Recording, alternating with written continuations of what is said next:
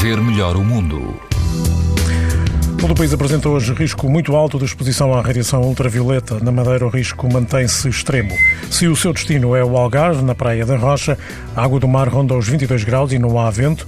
O risco de exposição aos raios ultravioleta é muito alto. Na Praia do Relógio, na Figueira da Foz, o índice UV é 9, numa escala em que o máximo é 11, ou seja, risco muito alto. A água chega aos 21 graus e o vento é moderado.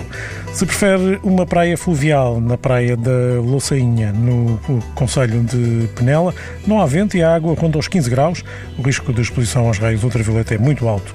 Pode ouvir estas informações no site da TSF e também em podcast. Para ver melhor o mundo, uma parceria Essilor-TSF. Sabia que é tão importante proteger os seus olhos como a sua pele? Não basta ter lentes para estar protegido. Lentes Essilor Proteção Total. Para uma visão saudável. Essilor. Para ver melhor o mundo.